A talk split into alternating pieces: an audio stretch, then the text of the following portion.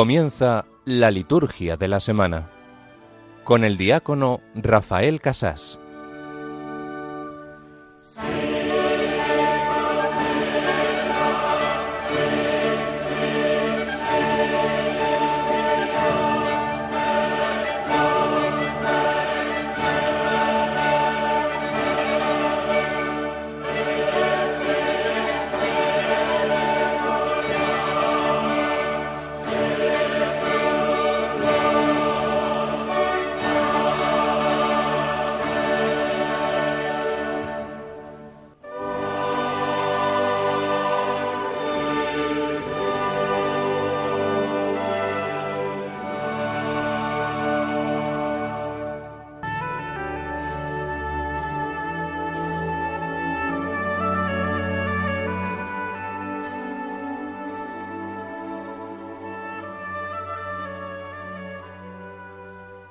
Oh Dios, que por tu verbo realizas de modo admirable la reconciliación del género humano. Haz que el pueblo cristiano se apresure, con fe gozosa y entrega diligente, a celebrar las próximas fiestas pascuales.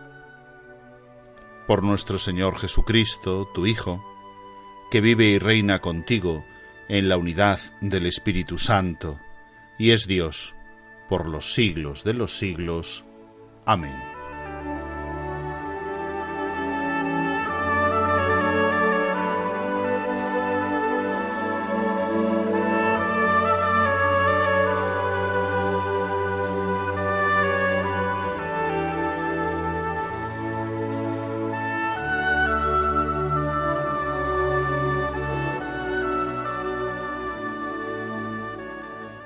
Apresurarnos a celebrar las próximas fiestas pascuales. Más que un deseo, es una verdadera oración, como hemos escuchado, que corresponde a la colecta del día de hoy, del cuarto domingo de Cuaresma. Nuestra alegría porque se acercan ya las fiestas pascuales.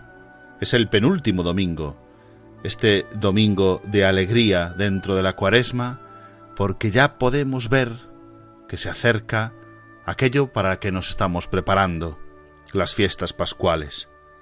Queremos apresurarnos con fe gozosa, con entrega diligente. ¿Cómo conseguir esa fe gozosa? ¿Cómo tener una entrega diligente? La propia oración nos lo dice también, siendo capaces de reconciliarnos el Verbo ha obrado ya esa reconciliación con su entrega, con su sacrificio, y nosotros queremos cooperar para poder vivir también una verdadera reconciliación del género humano. En Cristo hemos sido reconciliados, en el rostro misericordioso de Dios que aparece en Jesucristo, hemos recibido la posibilidad de vivir esa plenitud de la reconciliación. Con las lecturas de este domingo, con nuestra oración, siendo también nosotros capaces de pasar de las tinieblas al esplendor de la fe, de tener luz, luz para nuestra vida, luz para nuestros ojos, luz para nuestra alma, la luz de la fe, la luz de la gracia, que el ciego recibió de manos del propio Jesucristo y que nosotros también queremos recibir, también de manos de Cristo en este domingo, para terminar también nosotros profesando nuestra fe. Creo en ti, Señor.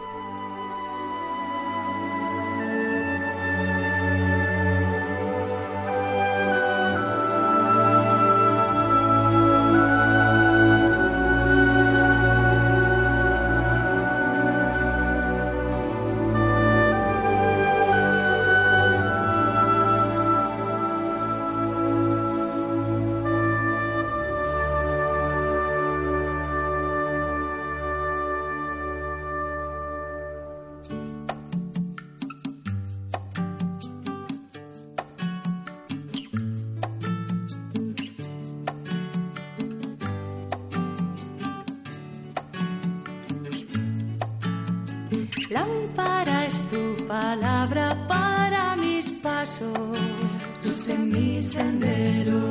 Lámpara es tu palabra para mis pasos, luz en mi sendero.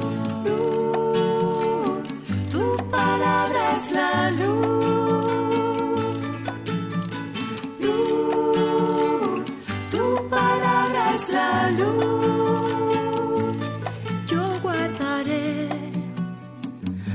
Justos mandamientos.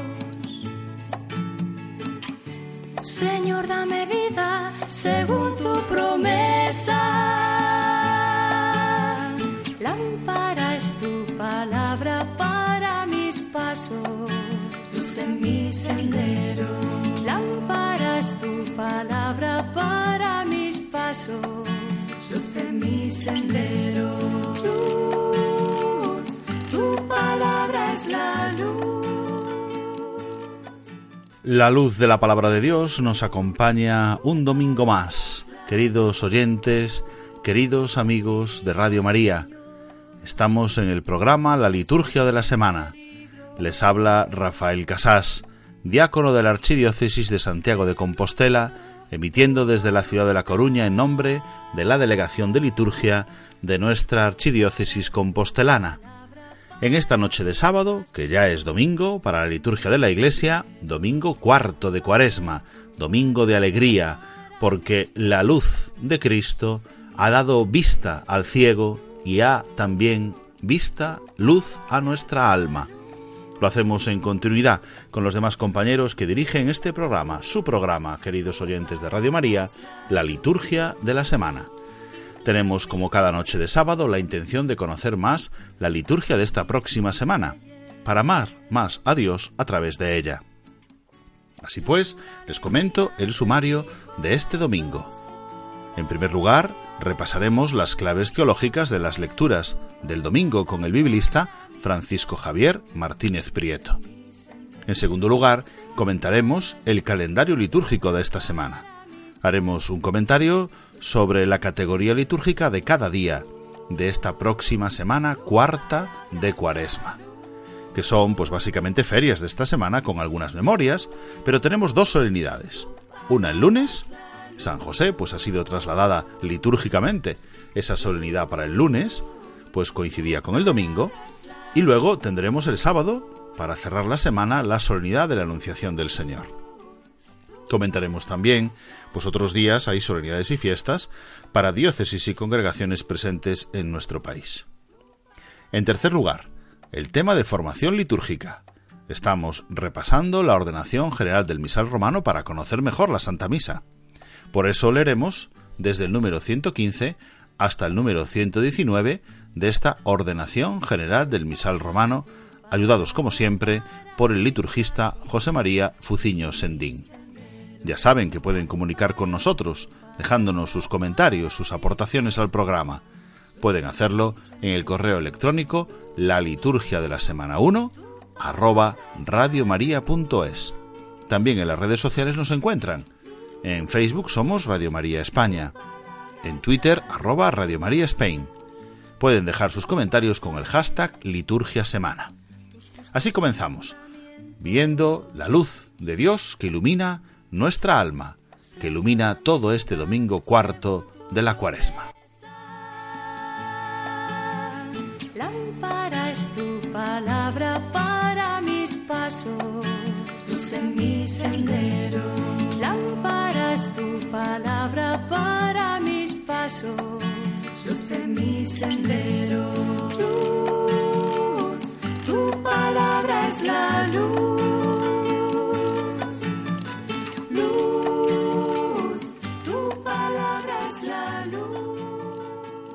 Vamos ya pues con la primera parte del programa, la liturgia de la semana aquí en Radio María, con el comentario a las claves teológicas de las lecturas que escuchamos este cuarto domingo de Cuaresma. Para ello le hemos pedido ayuda a uno de los biblistas que nos ayudan cada sábado por la noche para comentar la palabra de Dios. En esta ocasión será Francisco Javier Martínez Prieto, biblista especialista en Sagrada Escritura, sacerdote de la diócesis también gallega de eh, Mondoñedo Ferrol, quien nos va a hacer el comentario. como no podía estar esta noche en directo con nosotros, nos ha dejado grabado su comentario para las lecturas de este domingo. Vamos a escucharlo. Las lecturas de este domingo son una pequeña antesala que nos preparan para la Semana Santa y para la Pascua. En la primera lectura nos encontramos con la designación de David como rey por medio del reconocimiento de la unción. El libro de Samuel nos está narrando ese momento inesperado, esa circunstancia en la que surge el rey y se elige un rey desde un pequeño niño. Dios se fija en lo pequeño. Se muestra así que Dios no juzga a las personas conforme a su apariencia, sino que mira al corazón. David, el menor, el más joven, y aún así elegido y ungido como rey. Del mismo modo, muchos contemporáneos de Jesús no fueron capaces de reconocer la presencia de Dios ante sus ojos. Era algo pequeño, presente, muy obvio para que aquello fuera el Mesías, y por lo tanto vino a los suyos, pero los suyos no fueron capaces de descubrirlo. El Salmo, el Señor es mi pastor, nada me falta, parte de la confianza, fiarse de Dios, creer, esperar, saberse querido y protegido. Es un salmo que entronca muy bien, además, con la festividad de San José, que coincide en este día. San José fue asimismo aquel que confió, que protegió, que alentó a la Sagrada Familia, y porta un bastón, como los patriarcas, como los pastores de su pueblo, la vivencia de aquel que es guía. La segunda lectura es la carta de San Pablo a los Efesios, un escrito que procuró unir a la comunidad en una fe, un bautismo, un Dios y Padre. En este caso, la carta presenta la necesidad de caminar en verdad, de descubrir que nada es escondido, que los cristianos estamos llamados por nuestro bautismo a iluminar, a ser luz, a descubrir y poner la luz de Cristo en los demás. Leída en este tiempo de Cuaresma, esta carta es anticipo de la salvación de que llegará con la nueva luz de la Pascua. Al mismo tiempo, nos pone en camino con verbos de acción y dinamicidad. Despierta, ponte en camino, en marcha. La Cuaresma es salida de letargo, peregrinación decidida hacia el ungido, hacia el pastor, hacia aquel que es luz de luz. Agradecemos a Francisco Javier Martínez Prieto, sacerdote y especialista en Sagrada Escritura de la diócesis de Moñedo Ferrol, que nos haya hecho su comentario a las lecturas de este domingo. Y precisamente vamos a escuchar el salmo de este domingo del que nos hablaba Francisco Javier, el Salmo 22. El Señor es mi pastor, nada me falta. Y así con el Salmo nos preparamos para la lectura del Evangelio, ya que no hay aleluya en los domingos de Cuaresma, bueno, durante toda la Cuaresma, pues así con el Salmo ya nos preparamos para escuchar el Evangelio y el comentario al Evangelio que hará don José María Fuciño Sendín, sacerdote que ya conocemos y que nos ayudará también después en el comentario a la tercera parte de nuestro programa, la ordenación general del misal romano. Vamos pues a escuchar el Salmo, el Evangelio y su comentario. Comenzamos por el Salmo, en la versión esta vez de Francesca La Rosa.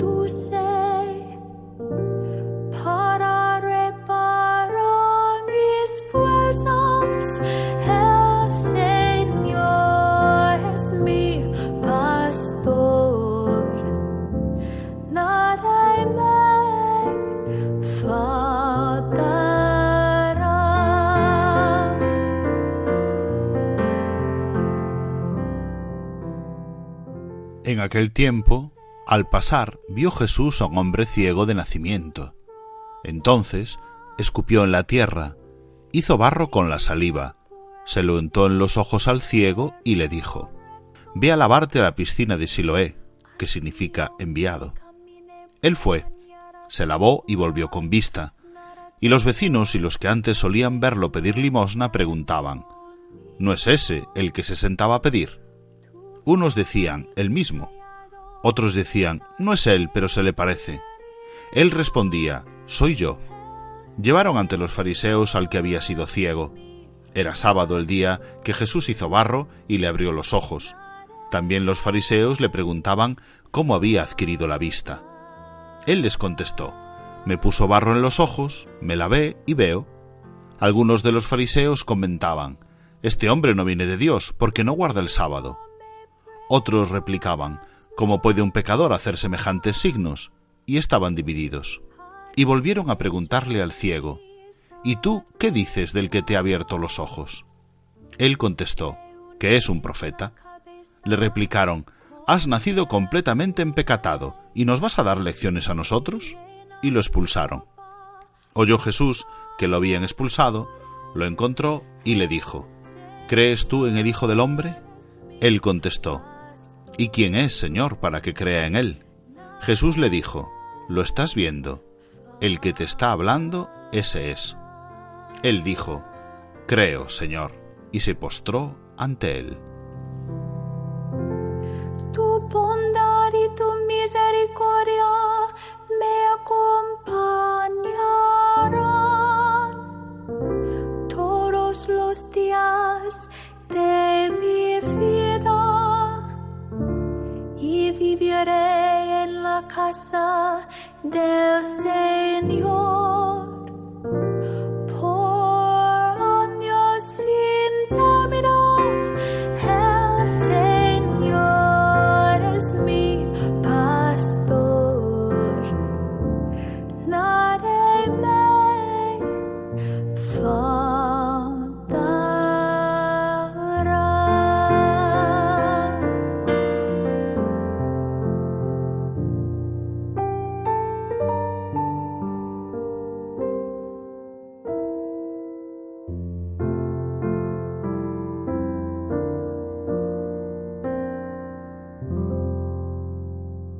Estamos celebrando el cuarto domingo de Cuaresma, conocido también como Domingo Letare. Así como en Adviento hay un tercer domingo, Gaudete, que prepara de alguna forma la venida del Señor, su nacimiento, así también ahora, en este cuarto domingo de Cuaresma, nos preparamos a celebrar el misterio central de nuestra religión, la resurrección de Cristo, su triunfo sobre la muerte. Estamos además este año celebrando lo que se ha denominado Cuaresma tipo, que es la de San Mateo, domingos tercero, cuarto y quinto, tienen una presencia muy clara precisamente en torno al misterio pascual. El pasado domingo era el domingo del agua, con la mujer samaritana. Dame de beber. Hoy es el domingo de la luz, el ciego de nacimiento, que recobra la vista. El próximo domingo, el quinto de cuaresma, hablaremos de la vida con la resurrección de Lázaro. Y ya concretamente acabamos de escuchar el texto evangélico y destacamos precisamente esto. Jesús es la luz. Jesús ilumina el camino de los que hemos emprendido este viaje, valga la expresión, hacia la Pascua. Podemos decir que toda nuestra vida es una cuaresma, es una larga cuaresma que desemboca en el triunfo pascual. La cuaresma en sí no tendría sentido si no celebráramos la Pascua. Dicho de otra forma, la cuaresma es un tiempo litúrgico fuerte que prepara otro tiempo litúrgico más fuerte, la Pascua, la cincuentena pascual. Cuarenta días de cuaresma, cincuenta días de Pascua. El misterio de Cristo resucitado está reflejado de alguna manera en el ciego de nacimiento. Aquel hombre que encontró la luz, aquel hombre que se acerca a Jesús y éste le devuelve la vista que había perdido. Será luego momento de conflicto y de enfrentamiento con los fariseos, porque Jesús hizo la curación el sábado, y eso no se podía permitir. El Señor está por encima de acontecimientos concretos de la vida humana. El Señor cura, da la vida o da la luz en este caso, también en día de sábado. Luego el ciego encontrará a Jesús cuando el Señor le dice Soy yo el que habla contigo, el Mesías esperado, aquel a quien todos nosotros tendemos para encontrarnos con Él, ya en esta vida, con nuestras dificultades, con nuestros problemas, con todos nuestros disgustos y sinsabores, pero en la realidad está que no podemos permanecer en la oscuridad, como el ciego. El ciego buscaba la luz y la encontró. También nosotros tenemos que buscar la luz, y la luz es Cristo. Yo soy la luz.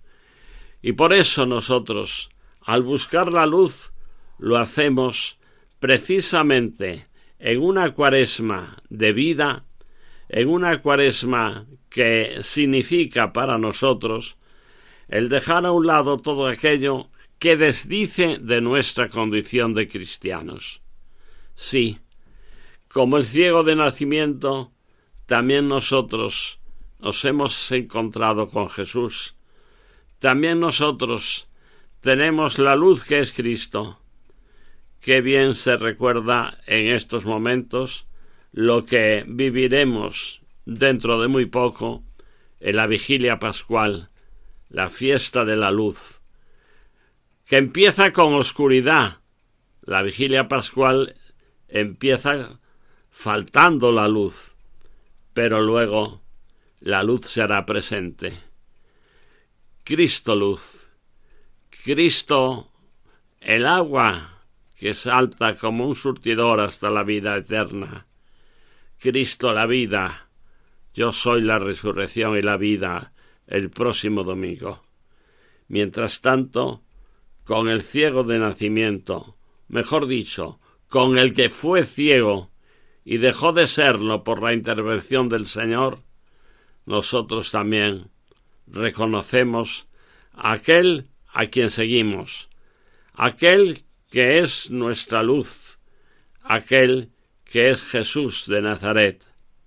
Y también le decimos, Señor, te seguimos, queremos vivir siempre en la luz, en una luz que nunca vuelva a ser oscuridad, en una luz que nos lleve al triunfo, a la vida, a la Pascua.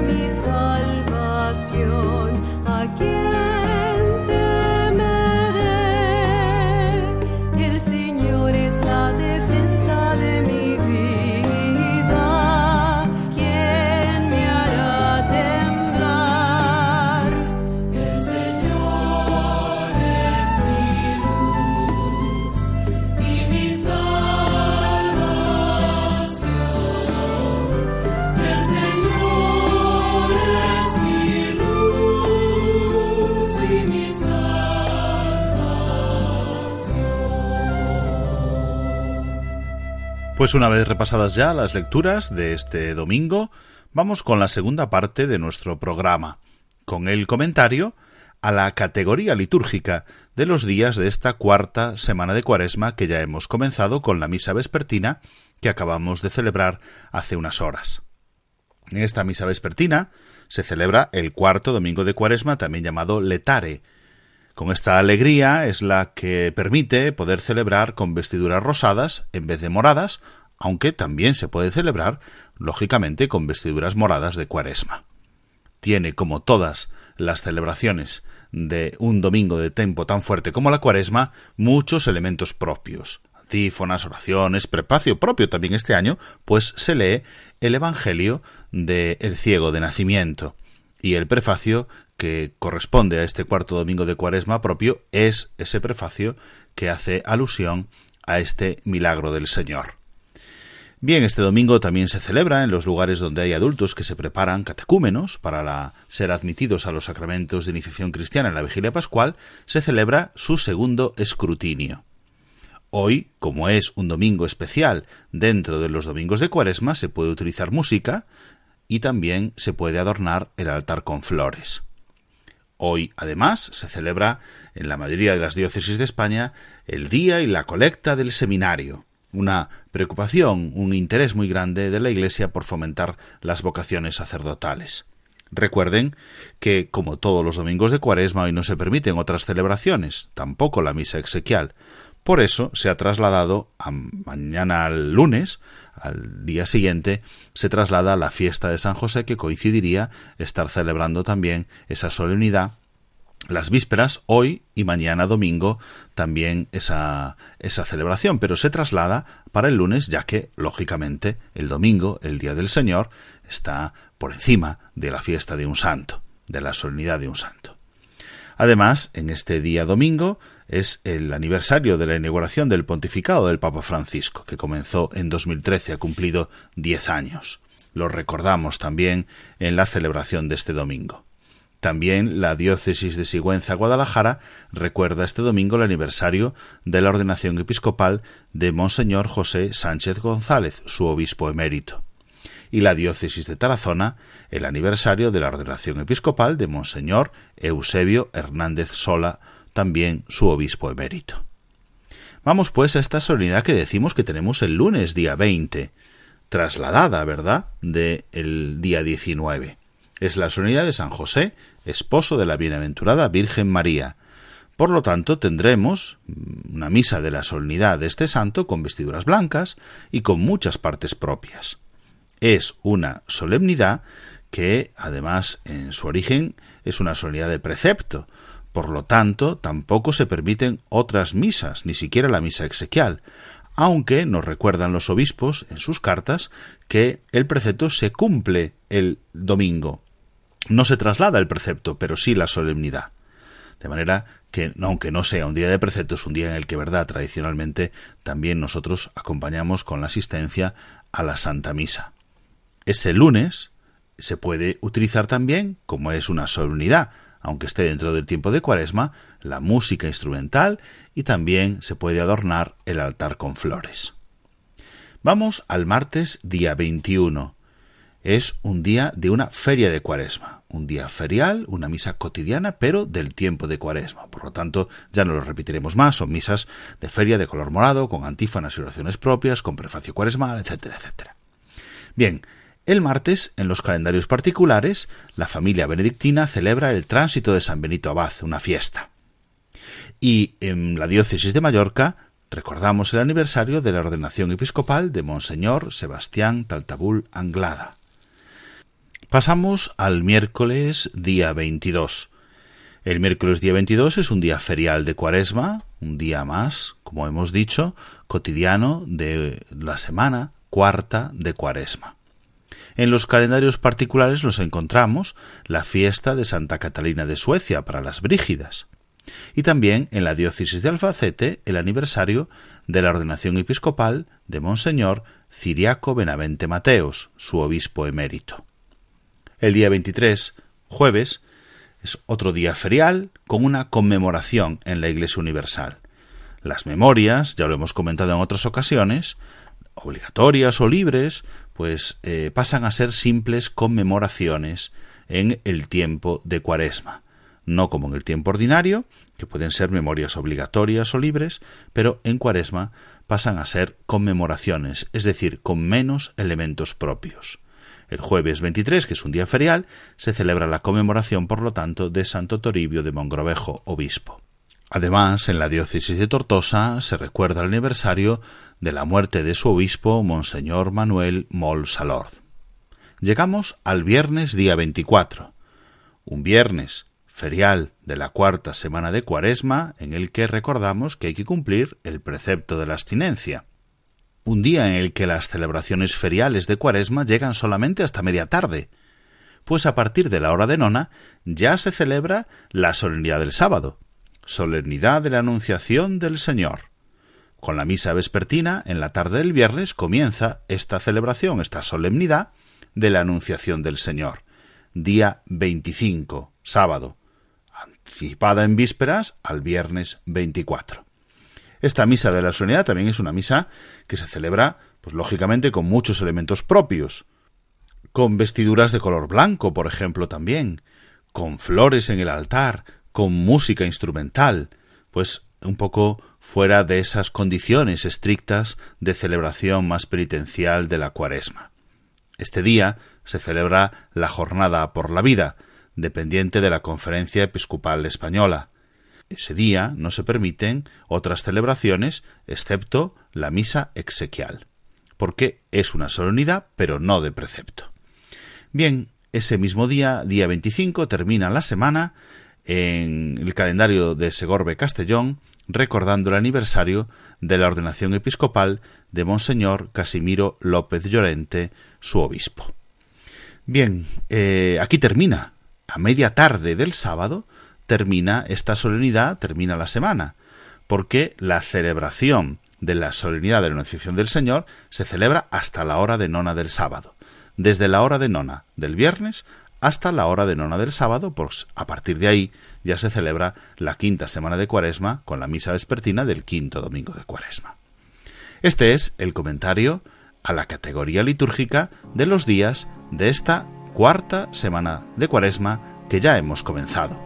Vamos a pasar ahora a la última parte de nuestro programa con el comentario a la ordenación general del misal romano.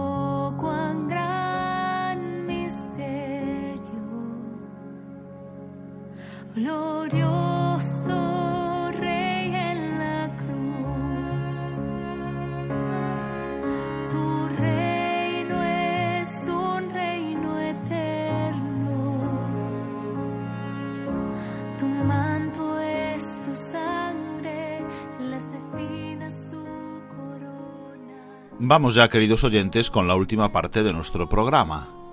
Vamos a repasar algunos números de la ordenación general del misal romano, continuando con lo dejaron los compañeros la semana pasada. Vamos a comenzar un apartado nuevo, la misa con pueblo, y vamos a hablar eh, de lo que se ha de preparar, lo que necesitamos para celebrar la Santa Misa. Nos acompaña como todas las noches en las que dirijo yo el programa, don José María Fuciño Sendín, que es liturgista, abad presidente de la Real e Insigne Colegiata de Santa María del Campo de la Coruña. Ya lo saludamos. Buenas noches, don José María. Buenas noches, don Rafael. Don José María, tenemos este apartado, el número 115, y vamos a hacer hasta el número 119. Vamos a recorrer estos cinco números en los que se introduce qué es la misa con pueblo, y también lo que se ha de preparar para celebrar la Santa Misa. Haremos, como siempre, yo iré leyendo los números y después usted comenta, don José María. Correcto. Muy bien, dice el número 115. Por misa con pueblo se entiende la que se celebra con participación de los fieles. Conviene que sea que mientras sea posible, sobre todo los domingos y fiestas de precepto, tenga lugar esta celebración con canto y con el número adecuado de ministros. Sin embargo, puede también celebrarse sin canto y con un solo ministro. Bueno, aquí tenemos un cambio con respecto al misal anterior, ¿verdad?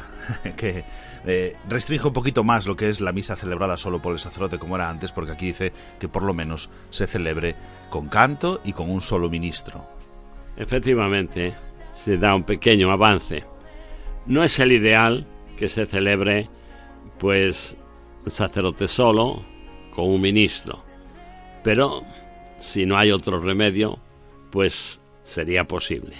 No obstante, el ideal, lo que se busca, lo que se pretende, es una misa con participación del pueblo. La participación, lo hemos hablado ya cuando repasábamos, ¿verdad, don José María, la un Concilio, los valores que el concilio insistió mucho, la participación plena, consciente y activa.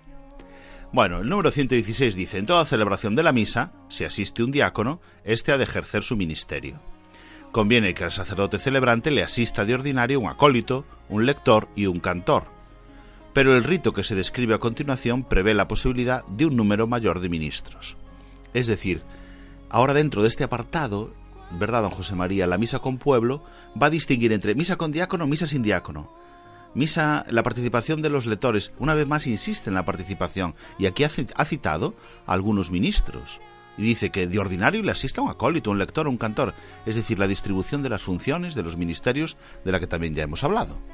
Este es el ideal al que tenemos que intentar cumplir con, e, con esto establecido.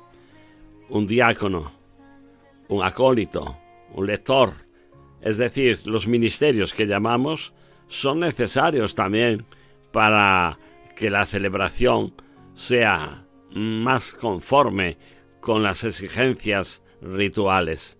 No porque quede mejor que haya muchos, sino porque la distribución de los diferentes ministerios debe ser tenida en cuenta. Yo personalmente soy muy feliz, permítame, que todos los domingos celebro la Eucaristía con un diácono que es nada menos que usted, don Rafael. Hay una distribución de ministerios, dice, lo hemos leído también, eso ayuda a la mayor edificación del pueblo de Dios. Somos un pueblo ministerialmente ejercido, un pueblo que ha constituido así el Señor en distintos ministerios y todos participamos eh, como ha repetido tantas veces, también desde la Sacrosantum Concilium, cada uno haciendo todo y solo lo que le corresponde. Pero ha sido constituido un pueblo jerárquicamente y además con distribución de ministerios, de funciones, y esto es importante. Muy bien, pues vamos a lo que se ha de preparar. Eh, este apartado es, es bien hermoso, ¿verdad? Nos gusta eh, lo que se ha de preparar porque es cuestión muchas veces de prepararnos bien para la misa y también preparar algunas cosas materiales que también hacen falta, no solamente prepararnos nosotros espiritualmente. Dice el número 117. Cúbrase el altar al menos con un mantel de color blanco. Sobre el altar, o cerca del mismo, colóquese en cada celebración un mínimo de dos candeleros con sus velas encendidas, o incluso cuatro o seis, especialmente si se trata de la misa dominical o festiva de precepto, y si celebra el obispo diocesano, siete. También sobre el altar o cerca del mismo ha de haber una cruz con la imagen de Cristo crucificado. Los candeleros y la cruz con la imagen de Cristo crucificado pueden llevarse en la procesión de entrada. Sobre el altar puede ponerse, a no ser que también éste se lleve en la procesión de entrada, el evangeliario, distinto del libro de las restantes lecturas. Bueno, don José María, ya ese número 117 señala muchas cosas, ¿verdad? Por lo menos un mantel, por lo menos uno. Y también habla de las velas. Es curioso que en un momento en que predomina la luz eléctrica, todavía en nuestras celebraciones usamos las velas, la cera. Para la celebración se pide por lo menos dos velas encendidas, pero también habla de cuatro o de seis. Dice, según se trate de una misa dominical, festiva o de precepto. Sí. Claro, Yo diría una misa diaria, dos velas. Una fiesta, cuatro velas. Una solemnidad o un domingo, seis velas. Me dirán, pero ¿y por qué estas diferencias? Precisamente para estar en consonancia con el rango de la celebración. Esto educa, esto educa a los fieles. con solo ver, sabe, ah, hoy es fiesta, ¿qué, pasará? Hay más velas, hay más velas encendidas, por algo es esto. Pero incluso dice más, dice que si celebra el obispo, sean siete. Mm. Es decir, algo que, permítalo, muchas veces no se cumple. He acudido yo a muchas celebraciones en muchas ciudades y a veces celebra el obispo y allí solo hay dos míseras velas. Lo hemos leído usted y yo también. Recuerdo hace unas cuantas semanas la participación de los distintos oficios y ministerios en la celebración y decía, comenzaba por el obispo. Toda misa legítima está presidida por el obispo. Y esto es lo que nos recuerda, ese signo, ese símbolo que tenemos, esa vela, recuerda que toda celebración está presidida por el obispo. Y cuando está él, lo ponemos. Eso, eso es. Termina hablando de la cruz. La... Sí. La cruz se puede colocar sobre el altar o cerca de él. Personalmente, esta es una opinión, es mía. Soy partidario de que la cruz no esté sobre el altar. Si se pone en el centro del altar, tapa, oculta lo que es más importante, que es el cuerpo y la sangre de Cristo. Por eso es recomendable que la cruz esté a un lado o incluso aparte del altar. Puede ser la cruz procesional. Como dice ahí, quizás, ¿no? La, cruz procesional que se trae, y si coloca, lo dice este número. Se coloca a un lado. Pero no sé por qué de un tiempo a esta parte ahí la, está predominando la costumbre de poner una gran cruz mismo en el centro del altar. Si es muy voluminosa, sí, porque puede tapar. Tapa, tapa el, la patena y el cáliz, que es el cuerpo y la sangre del Señor. En esto tenemos que tener una prudencia interesante y sobre todo acertada. No nos equivoquemos.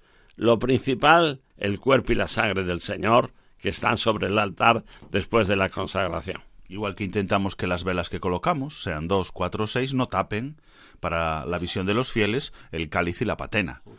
Pueden estar encima del altar, pero también dice que estén cerca o encima. Aquí da, da libertad a escoger, sobre o cerca. Y termina hablando de que también se puede tener el evangeliario. Sí, el evangeliario, si se trae en procesión, se puede colocar, debe colocarse sobre el altar. En el momento de la proclamación del Evangelio, el diácono acude al altar y coge el evangeliario. Otros hemos seguido la costumbre ya iniciada e indicada por el Papa de que haya un trono para el Evangelio. Cuando se instauró el domingo de la palabra de Dios. Exacto, exacto. Y algunos mantenemos un lugar para el evangeliario, como está en Roma, también lo hacen las misas papales, ¿eh? un trono para el, para el evangeliario, que es un libro distinto del leccionario. El leccionario tiene las lecturas, también tiene el Evangelio, pero es más lógico que el Evangelio se proclame desde otro libro, que es exclusivamente para el Evangelio, que es el Evangeliario, y que tiene un lugar destacado o un trono propio para él. Muy bien, primeras cuestiones que hay que preparar. 118. Prepárese también. Dice, junto a la sede del sacerdote, el misal y según convenga el libro de los cantos. En el ambón, el leccionario. En la credencia, el cáliz, el corporal, el purificador, la palia si se usa, la patena y los copones si son necesarios, el pan para la comunión del sacerdote que preside, del diácono, de los ministros y del pueblo, las vinajeras con el vino y el agua, a no ser que lo vayan a ofrecer los fieles en la procesión del ofertorio, el recipiente de agua que se va a bendecir, si se realiza la aspersión, la bandeja para la comunión de los fieles y todo lo que hace falta para la ablución de las manos. Es loable cubrir el cáliz con un velo que podrá ser o del color del día o de color blanco. Bueno, tenemos tres lugares donde hay que preparar algunos elementos. Junto a la sede, en el ambón y en la credencia. ¿Qué son estos lugares? Vamos a empezar por esto último, la credencia. La credencia es una mesa supletoria. No se puede considerar, como algunos pretenden, la credencia como un altar menor o un altar pequeño. Precisamente, no debe llevar mantel, por ejemplo, ¿no? No debe estar recubierto con un mantel. ¿Por qué? Porque sería imitar. Incluso algunos ponen la credencia justo pegada ante, al altar. Entonces sería, permítame, altar mayor, altar pequeño. Sí, sí, no. Evitar eso, evitar Exacto. Hay un único altar. Pero hay una credencia que es necesaria también, porque como acabamos de ver y repetimos, hay que colocar en la credencia partes interesantes para la celebración, como es el cáliz, el corporal, el purificador, la palia, que es lo que tapa, ¿verdad? Eh, cubre el cáliz, la patena, corporales si son necesarios, etcétera. Todo esto no se va a tener puesto ya encima del altar, como a veces lo hemos visto, sino eso está en la creencia. Y en su momento, cuando va a ser la presentación de los dones, se lleva al altar, se va llevando poco a poco. en algunos sitios, yo lo he visto en, en el monasterio de Santa Cruz del Valle de los Caídos, y lo he copiado, se lleva en una bandeja. ¿Por qué? Porque la bandeja puede llevar la patena, el cáliz. Acercar varias cosas juntas sin tener que hacer tantos viajes. Yendo, eso, yendo y viniendo. Sí, sí, sí, una bandeja donde quepan mm, dignamente, bien sea cubierta con un velo, como dice, un paño del color del día, o sin cubrir también, tampoco es tan necesario.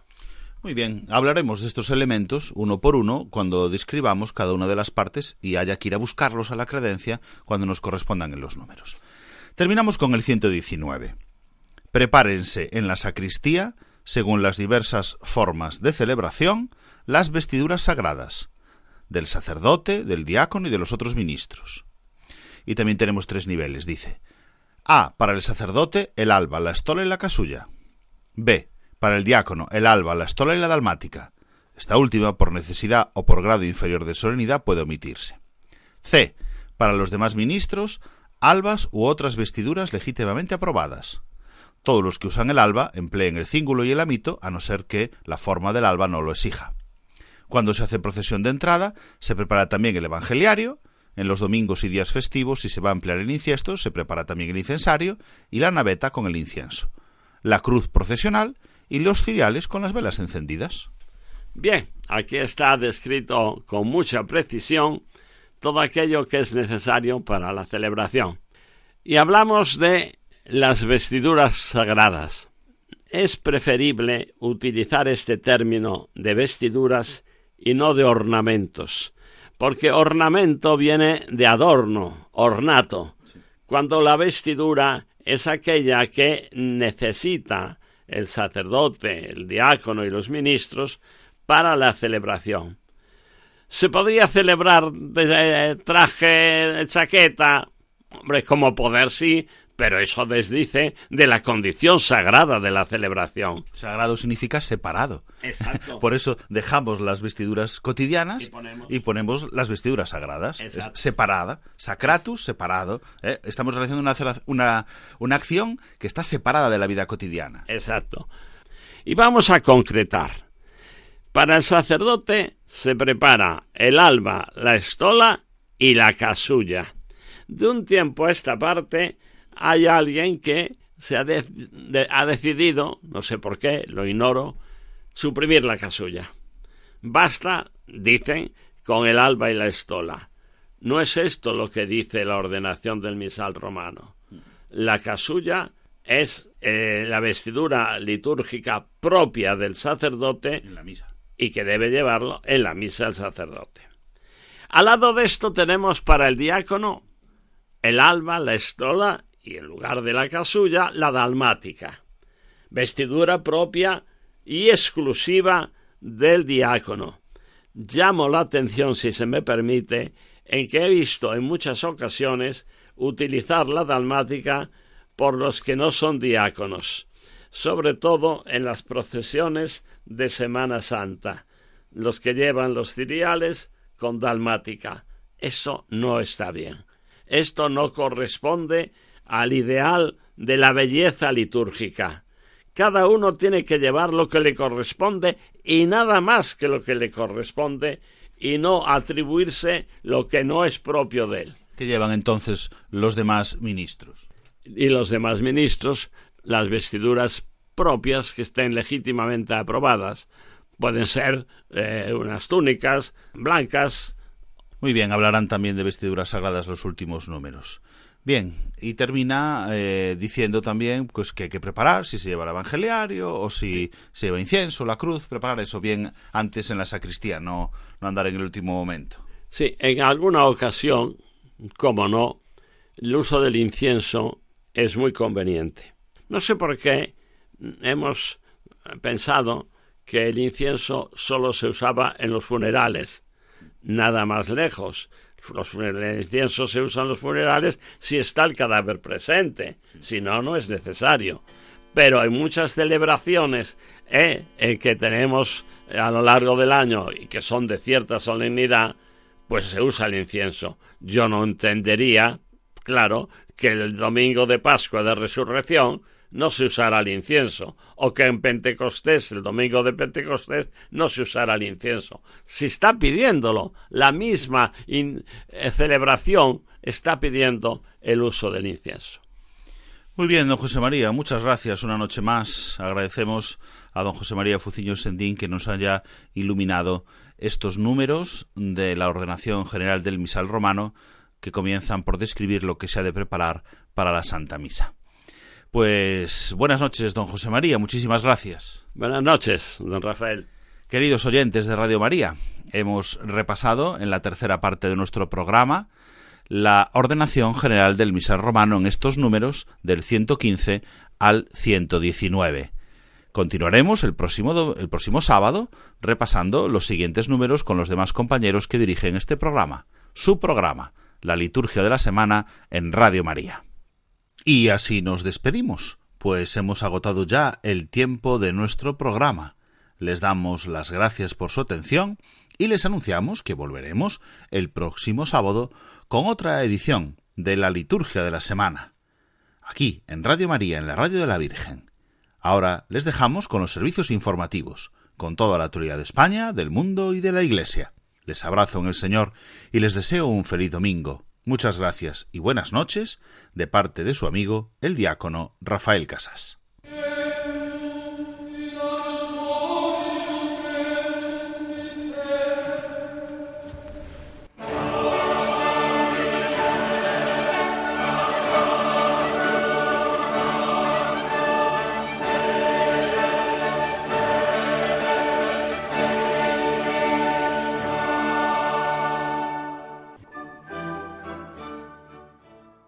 Han escuchado la liturgia de la semana con el diácono Rafael Casás.